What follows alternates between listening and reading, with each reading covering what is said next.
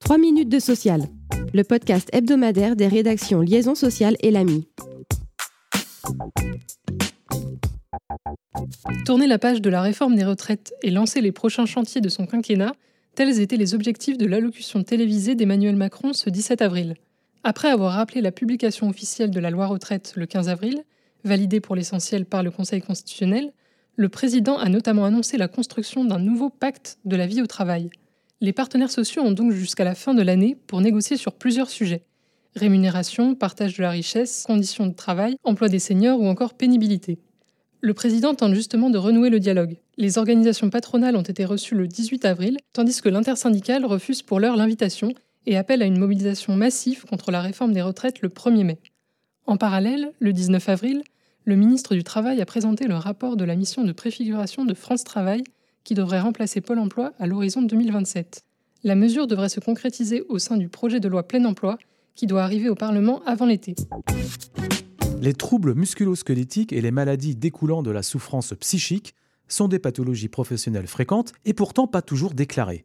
Selon un rapport publié le 18 avril par Santé publique France, 5 à 7% des salariés sont touchés par des maladies et symptômes non reconnus en maladie professionnelle, alors que les médecins du travail les estiment en lien avec une activité professionnelle. Or, ces MCP, pour maladies à caractère professionnel, c'est-à-dire liées au travail mais non indemnisées par les régimes de sécurité sociale, sont pour l'essentiel des troubles musculosquelettiques, les TMS, et des pathologies liées à de la souffrance psychique. Selon le rapport, les TMS en lien avec le travail ont augmenté à partir de 2015. Ils sont plus fréquents quand les salariés vieillissent. Chez les hommes, les ouvriers sont 16 fois plus à risque que les cadres de signaler des MCP liés à des TMS. Les causes de ces TMS sont connues. Elles sont biomécaniques, mouvements répétitifs, travail avec force, posture contraignante dans 80% des cas.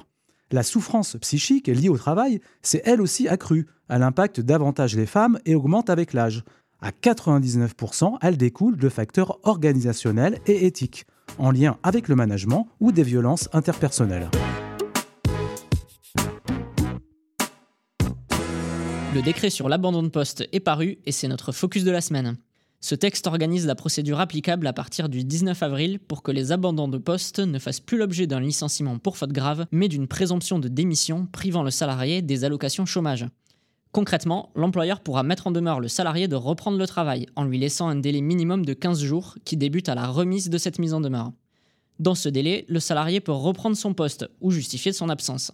Le décret mentionne notamment des raisons de santé, l'exercice d'un droit de retrait, du droit de grève ou encore le refus d'une modification du contrat à l'initiative de l'employeur. À défaut de retour ou de justification, le salarié est considéré comme démissionnaire dès l'expiration du délai, ce qui déclenche les règles de droit commun applicables à la démission, détaillées dans un question-réponse paru le même jour. Le salarié garde toutefois la possibilité de contester en justice cette démission, qui n'est que présumée.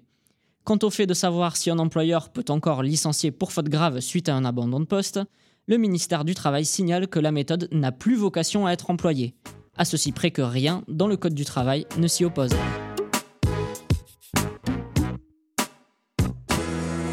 Plus 2,19%, ce devrait être le niveau de revalorisation sans coup de pouce du SMIC à compter du 1er mai prochain. Selon nos calculs, le SMIC horaire brut s'établirait à 11,27 euros et le SMIC mensuel brut à 1747,20 euros. Merci de nous avoir suivis. Pour en savoir plus, vous pouvez consulter le site liaisonsocial.fr.